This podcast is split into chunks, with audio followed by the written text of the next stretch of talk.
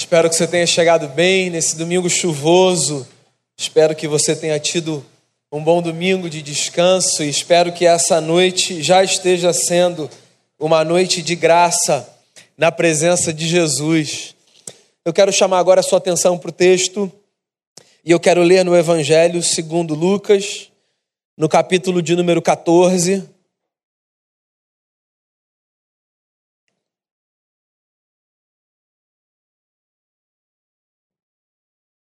Eu leio a partir do verso 15.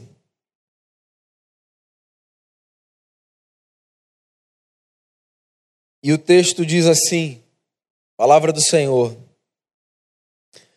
Ao ouvir isso, um dos que estavam à mesa com Jesus disse-lhe: Feliz será aquele que comer no banquete do reino de Deus.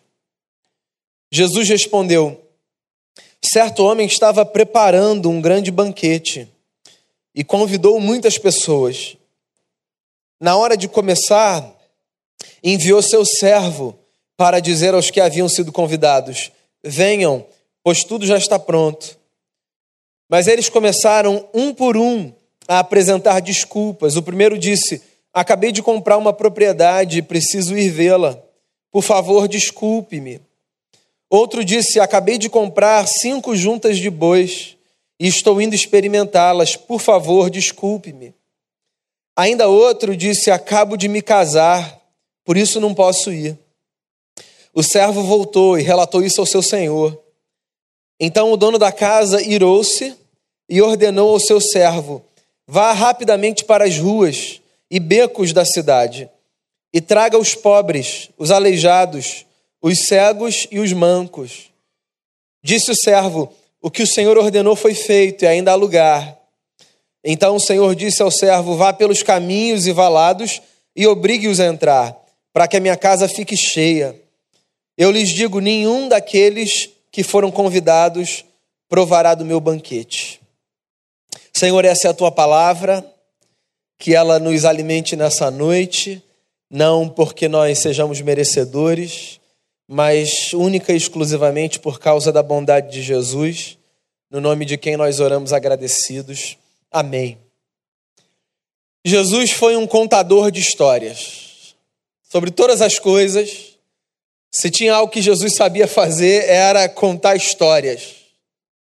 E contar histórias simples, mas capazes de tocar a profundidade da alma das pessoas. Algumas histórias de Jesus foram contadas a partir de um gênero muito comum entre os pobres do seu tempo. Parábola. Essa era uma forma, dentre tantas, de se contar histórias. As parábolas eram pequenos contos fictícios do cotidiano daquela gente que eram capazes de carregar lições preciosas de vida. Não era um tipo de história muito sofisticada, era coisa do dia a dia, ilustração popular, coisa que os mais simples entenderiam. Por detrás dessas histórias simples, Jesus sempre apresentava às pessoas lições muito profundas e centrais para a existência. Eu vou tentar contextualizar aqui o que está acontecendo, porque eu não sei se você reparou, mas o texto que eu li começa, na verdade, no meio de uma história. Ele começa com Lucas dizendo: ao ouvir isso, isso o quê? O que estava acontecendo? Para que Jesus contasse a parábola que contou. Jesus gostava de frequentar a casa das pessoas. Ele jantava com as pessoas. Ele se assentava à mesa com elas. Jesus foi à casa, Lucas nos conta, de um fariseu importante. Fariseu era o título dado a homens de um determinado partido político religioso. Havia uma seita religiosa conhecida como a seita dos fariseus. Eles eram, desde o período do cativeiro babilônico, gente que trazia para si o ofício de guardar a tradição de Israel. Era gente muito religiosa muito comprometida com as coisas de Deus. Entre os fariseus havia os mais importantes e os menos importantes. Jesus foi jantar na casa de um fariseu importante. E um camarada importante geralmente se cerca de outras pessoas importantes. E eles fazem o clube dos importantes, que geralmente se bajulam mutuamente e massageiam um o ego do outro, se lembrando o tempo todo quão importantes eles são. Essa gente que faz os seus clubes, troca títulos e olha para os outros de cima, como se fosse mais gente do que os outros. No meio dessa casa havia um homem doente. E era um sábado. Entre todos aqueles importantes, Jesus resolveu fazer uma pergunta. A pergunta era: é lícito ou não é curar no sábado? Era uma casa de um judeu, fariseu, cumpridor da lei, conhecedor de Moisés. Qualquer judeu sabia que o sábado era dia sagrado, dia de não fazer absolutamente nada, dia do descanso. E por mais que houvesse pontos da lei de difícil compreensão, e consequentemente de interpretações múltiplas, alguns outros pontos da lei de Moisés eram muito objetivos na sua interpretação. O sábado, por exemplo, era um ponto muito claro. No sábado a gente não faz nada. Mas Jesus queria instigar aquela gente, aquela gente que se achava mais importante do que as outras. E aí, é sábado. Curo ou não curo esse homem? Faço ou não faço bem? Ninguém respondeu absolutamente nada. Jesus curou aquele homem e o despediu. E aí eles começaram a se reorganizar na festa como se nada tivesse acontecido. E Lucas fala uma coisa muito curiosa. Lucas diz que a partir de um determinado momento todos foram se ajeitando naquela casa, cada um buscando um lugar de maior destaque ou de maior honra. Ou seja, aqueles homens começaram a disputar os lugares privilegiados daquela festa. Jesus resolveu provocar aquela gente mais uma vez com uma segunda lição. E disse assim: quando vocês forem convidados para uma festa, não procurem os melhores lugares. Não corram para os lugares de honra. Porque é possível que entre os convidados exista alguém mais importante do que você. E se você correr sozinho para o lugar de honra e tiver alguém mais importante do que você ali, é provável que você passe a vergonha de ouvir o anfitrião dizer: Você pode se levantar daqui e sentar ali? Esse lugar é o lugar do fulano. Como se estivesse dizendo o seguinte: o nosso Senhor, faça uma leitura um pouco mais modesta de si mesmo. Não vá para os lugares pensando que você é a pessoa mais importante do mundo. Quando chegar no ambiente, não se apresente como tal, não dê carteirada. Não diga você não sabe quem eu sou. Não corra para os lugares de privilégio. Porque é possível que esse movimento de correr para o lugar de privilégio te coloque numa grande cilada, te faça passar uma vergonha. Se há honra em você, Permita que outros percebam e que outros a apontem e deem a você a honra que é devida a você. Aquela gente continuou sem entender Jesus. E o terceiro ato da festa foi uma conversa entre eles, na qual eles diziam assim: Deve ser tão bacana ser convidado de honra de uma festa de Deus, né? É engraçado como como a gente tem uma insistência, às vezes, teimosa na ignorância, né? Jesus fala um negócio, ninguém entende. Jesus repete de um outro jeito, ninguém entende.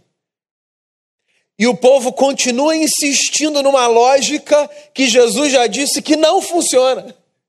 Ele acabou de dizer assim: não busque lugar de honra. Tá tudo bem, senhor, entendido. Pessoal, não ia ser muito legal se a gente recebesse um convite VIP de Deus? Mas ele acabou de falar, Não busca isso. Aí o camarada vai e ele discute exatamente sobre aquilo que Jesus falou, que não é importante. Quantas vezes a gente precisa aprender uma lição para que ela se torne uma verdade nos nossos hábitos? Amigos e amigas, sem querer ofender ninguém, eu me incluo. Não é sem motivo que a gente é chamado de ovelha. É?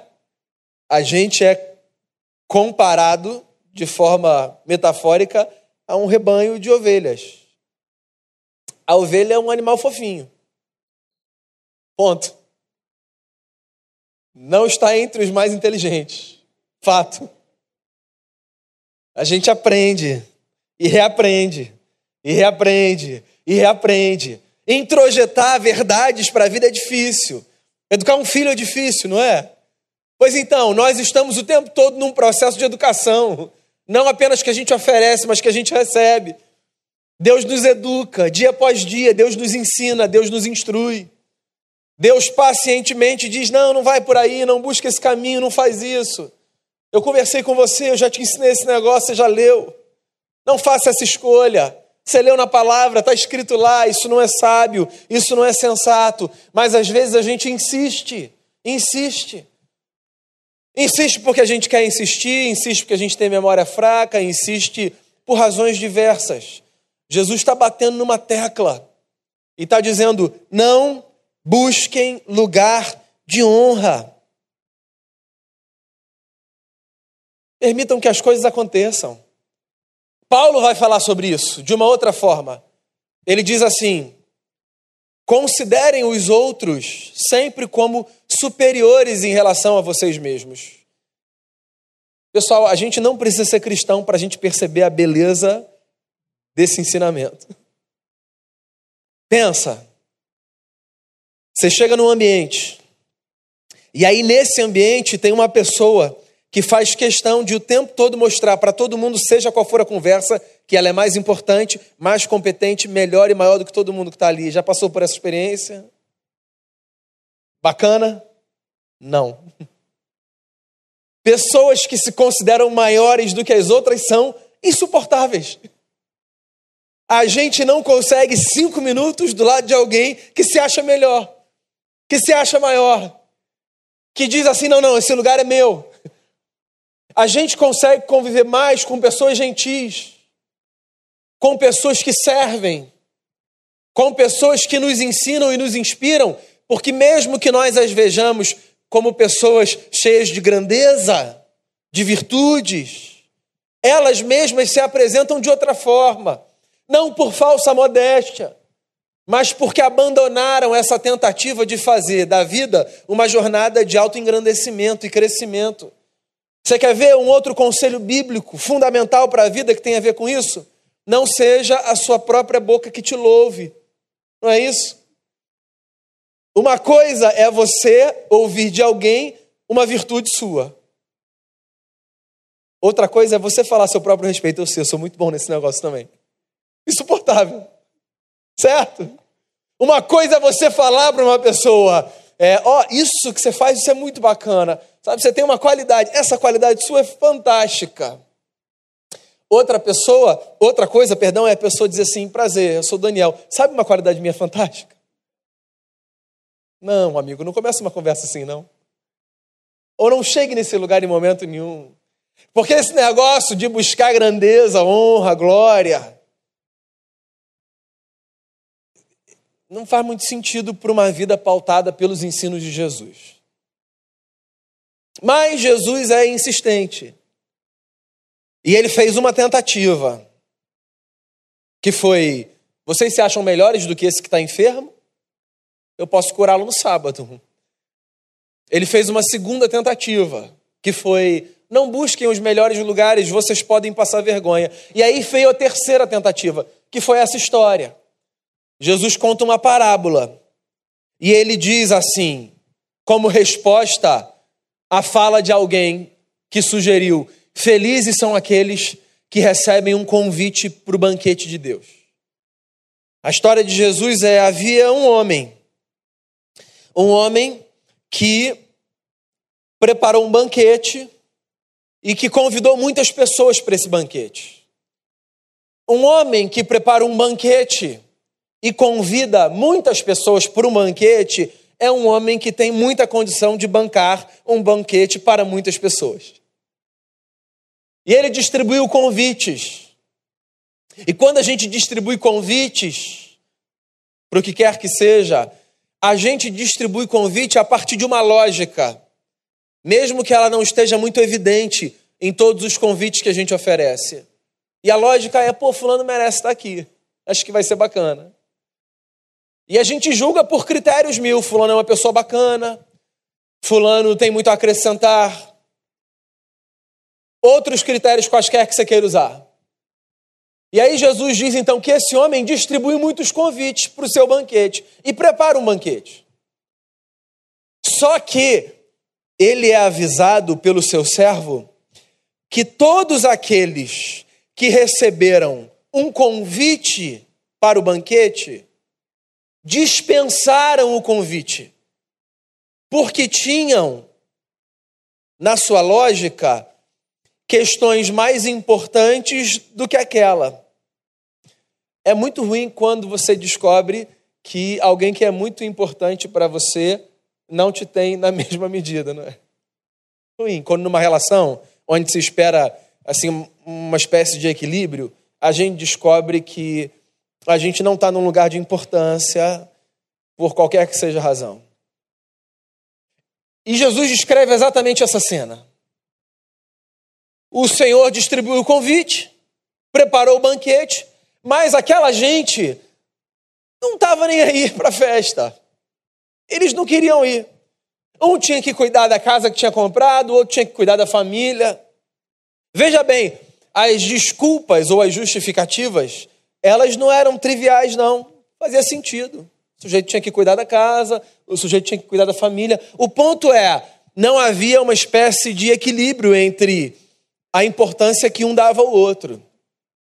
E aí Jesus diz assim: então esse senhor que preparou o banquete e que distribuiu os convites, disse ao seu servo o seguinte: Vá às ruas da cidade Convide as pessoas que você encontrar nas ruas da cidade. Chama todo mundo. Quem você encontrar, pode chamar.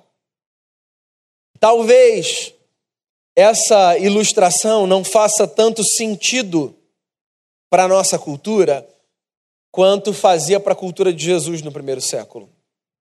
Porque as pessoas que você encontrava nas ruas da cidade, para aquela cultura, eram nitidamente as pessoas estigmatizadas como as que não eram dignas de absolutamente nada. Você só encontrava na rua o sujeito que estava marginalizado, o sujeito que tinha sido legado a um lugar de subhumanidade, que tinha tido a sua dignidade roubada, que não era merecedor de absolutamente nada. E Jesus, quando conta a história, diz assim: chama essa gente. Porque a festa vai ser para essa gente. E essa história foi contada como resposta a uma provocação, que é: felizes são aqueles que recebem um convite de Deus. E a história acaba aí, com um banquete para uma gente de rua. O que, que Jesus está querendo ensinar quando conta uma história simples, mas poderosa como essa. Parece que Jesus está dizendo para a gente que Deus, na sua graça, prepara festas de uma forma diferente da forma como a gente prepara. E que Deus, quando pensa naqueles que chamará para si, pensa não a partir da lógica da disputa pela honra, mas a partir do ensino de que ao seu lado são bem-vindos todos aqueles que se percebem imerecedores de tal convite.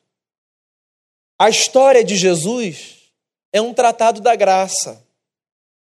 O que Jesus está dizendo para aquela gente e para mim e para você é que não há a menor possibilidade da gente viver bem com Deus, o que significa viver entendendo a dinâmica de Deus no mundo, se no mundo a gente se apresenta como gente que cabe num determinado lugar ou em outro, a partir do mérito.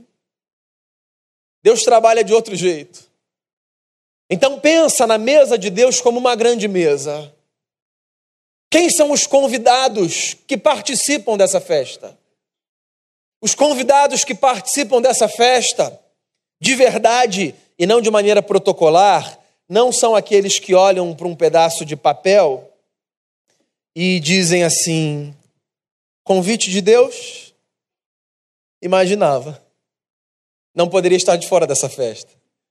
Uma pessoa tão boa e bacana como eu, cidadão de bem, cumpridor da lei, frequentador do culto, dizimista fiel, claro que não me faltaria um convite.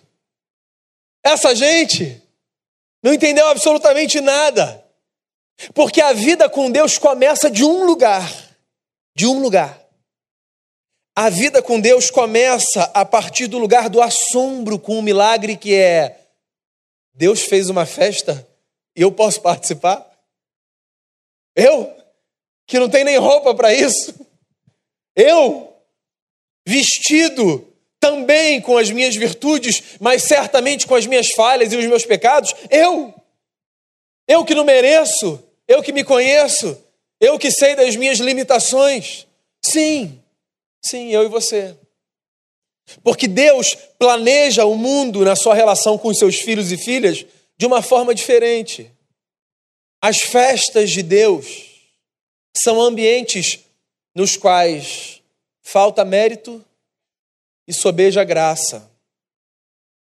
Pode parecer um negócio bobo, pode parecer uma conversa muito filosófica, pode parecer só papo de doutrina. Mas você sabe onde eu quero chegar? Eu quero chegar nessa experiência cotidiana pela qual a gente passa, não poucas vezes, e que faz com que a gente se julgue como gente que não deveria estar nos espaços que está, porque se a gente é gente desse tipo, que a gente sabe que a gente é, então Deus não merece nem conviver com a gente. Você reconhecer a sua indignidade é maravilhoso. Não para que você viva esse caminho de autocomiseração. É maravilhoso para que você se depare com uma realidade, que é a realidade da graça. Não é porque você é mais bonito. Não é porque você tem mais virtude. Não é porque você acerta. Não é porque você faz o bem ou é bom. Você pode, inclusive, fazer todas essas coisas e o seu coração pode estar vazio ainda. Porque o sentido da vida não está no fato de você se perceber digno de ser convidado de honra de Deus. O sentido da vida está no fato de a sua indignidade, o seu senso de não pertencimento, a sua noção de esquisitice não te fazer rejeitar o convite gracioso de entrar num banquete que Deus preparou para mim e para você. E que banquete é esse? O banquete de nós, a despeito de sermos quem somos, nos percebermos todos os dias amados por Deus. Amados. Nós somos amados. Somos amados não pelo que temos para oferecer, Somos amados porque Deus resolveu nos amar. Ninguém diante de Deus, em sã consciência, é capaz de dizer: Eu estou aqui, Senhor. Estou aqui, fiz tudo o que tinha de fazer, viu? O Senhor pode me receber. Eu gosto das conversas dos novos convertidos, os que ainda não estão muito sujos das poeiras da religiosidade. Eu gosto de conversar com essa gente que acaba de chegar e que olha para a experiência com Deus e diz assim: Eu não consigo entender isso, eu não sou merecedor. Pois é, você não é merecedor. Não é. Nem eu sou, nem ninguém é. Não tem a ver com mérito. Tem a ver com entender que existe um oceano de graça e que nós fomos convidados para mergulhar nesse oceano de graça. E se você me perguntar, mas por que, que Deus abriu a porta dessa festa para a gente participar? Por que, que Deus me deu essa possibilidade de me perceber como filho? Por quê? A resposta é: porque Deus é assim. Os critérios de Deus são outros. Uma festa com dignos, organizada pelo Senhor, seria uma festa de um participante só, ele. Eu gosto de pensar na mesa, e a mesa, talvez depois da cruz, seja o grande símbolo de Jesus. Eu gosto de pensar na mesa como esse ambiente para o qual, na dinâmica dos céus, uma pergunta jamais é feita. E a pergunta é: quem é você? Antes de sentar. Só para eu saber se o seu nome está aqui. Nessa festa, existe um nome na lista: Jesus o Cristo. E por detrás desse nome, existe um convite estendido a todos nós. O que significa que sempre que a gente se percebe participando da festa dos céus, a última coisa que a gente deve fazer é dizer: Ainda bem, Senhor, pelo menos o Senhor percebeu toda a virtude que havia em mim. E a única coisa que a gente devia fazer deveria ser dizer obrigado, Jesus, porque por causa do Senhor, parece que tem uma cadeira que vaga para mim, e tem uma cadeira vaga para você, e para você, e para você, e para você, e para você. Porque nós, que antes não éramos povo, fomos feitos povo pela graça de Jesus. E nós, que antes não éramos filhos, fomos feitos filhos pela graça de Jesus. E nós, que nem se somássemos todas as virtudes e no curso de toda a nossa vida apresentássemos a Deus um histórico na tentativa de impressioná-lo para que ele nos oferecesse um convite por nós mesmos, só recebemos um convite pela graça de Jesus. Você sabe, tudo que eu queria que você não fizesse a partir daqui fosse insistir naquele discurso de eu não vou me aproximar de Deus agora não. Eu estou muito sujo. Eu acho que eu preciso consertar a minha vida um pouquinho mais. Porque nem Deus me aguenta desse jeito. Amigo e amiga, se você percebeu que nem Deus te aguenta desse jeito, eu tenho uma boa notícia para te dar. Deus corre na sua direção desse jeito, te pega no colo desse jeito, te enche de esperança desse jeito, te faz sentar à mesa desse jeito e diz: participe da festa, ela foi feita para você. Feliz é aquele que tem um convite de honra para a festa dos céus. Não. Felizes são todos os que entenderam que por causa de Jesus e só por causa de Jesus, o céu pode ser uma realidade hoje, para mim e para você. E eu quero fazer um convite a você. Você que sabe que é indigno, que sabe que é indigna, venha para a mesa de Jesus. Venha para a mesa de Jesus. A ceia é um ensaio, uma representação de uma grande festa, que não apenas acontecerá no grande dia, mas que acontece sempre que no curso da vida a gente olha para Deus e diz: Eu não mereço, mas ainda assim eu entendo, o Senhor me ama. Venha para a mesa. Eu quero convidar você, pecador, pecadora, amado e amada por Cristo Jesus, a participar de um banquete que não tem a ver apenas com um pão e um cálice. Tem a ver com a compreensão de que a festa está no mistério de mergulharmos na vida, confiando não mais nos nossos méritos, mas nos méritos de Jesus, que viveu, morreu e ressuscitou por todos nós. Eu queria orar com você. Eu queria chamar os meus irmãos e amigos, pastores, presbíteros, diáconos e diaconisas que nos auxiliarão. E eu queria que você preparasse o seu coração para esse momento. Eu queria que você fizesse o que o apóstolo Paulo diz quando escreve à comunidade de Corinto. Ele diz assim: Examine-se, pois, o homem a si mesmo, e então coma do pão e beba do cálice. Veja, o texto não diz examine-se, julgue se você pode e merece, e então coma. O texto só diz examine-se e coma. Venha comer do pão e venha beber do cálice, não de maneira leviana, mas com discernimento. Reconheça quem você é, saiba quem eu sou. Somos todos pecadores, mas amados por Jesus e convidados para uma vida no milagre da graça. Eu quero chamar você à oração e depois nós distribuiremos então o pão, o cálice, nós aguardaremos uns pelos outros e juntos participaremos da ceia, do banquete de Jesus.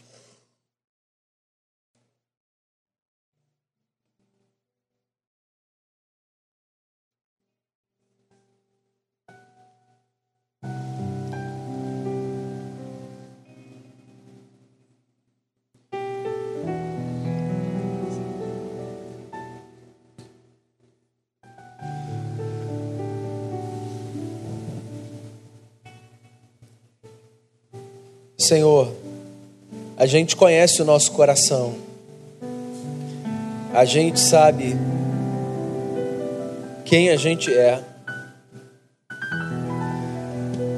a gente conhece as lutas que a gente vive, a gente sabe onde estão os nossos lugares frágeis,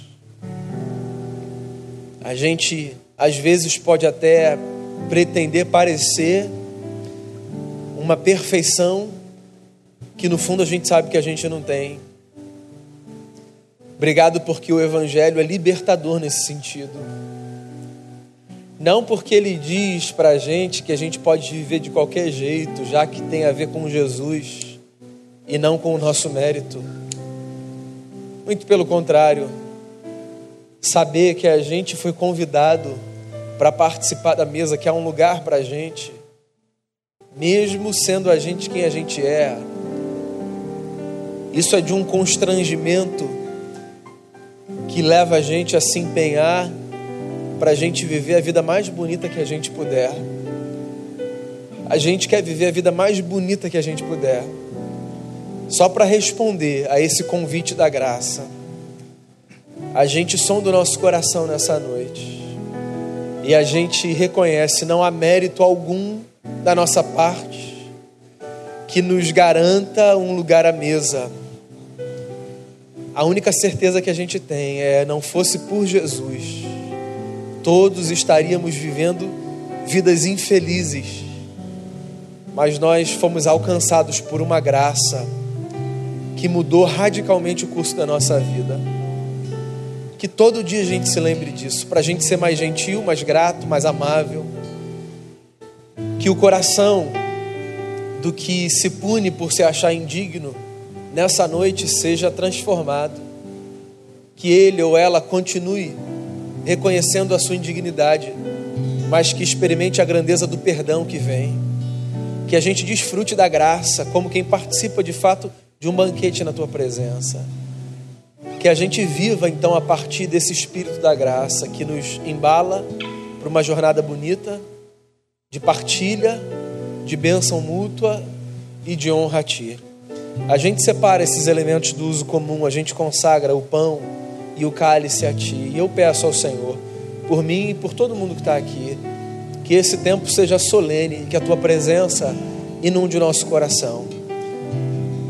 Eu oro assim em nome de Jesus. Amém.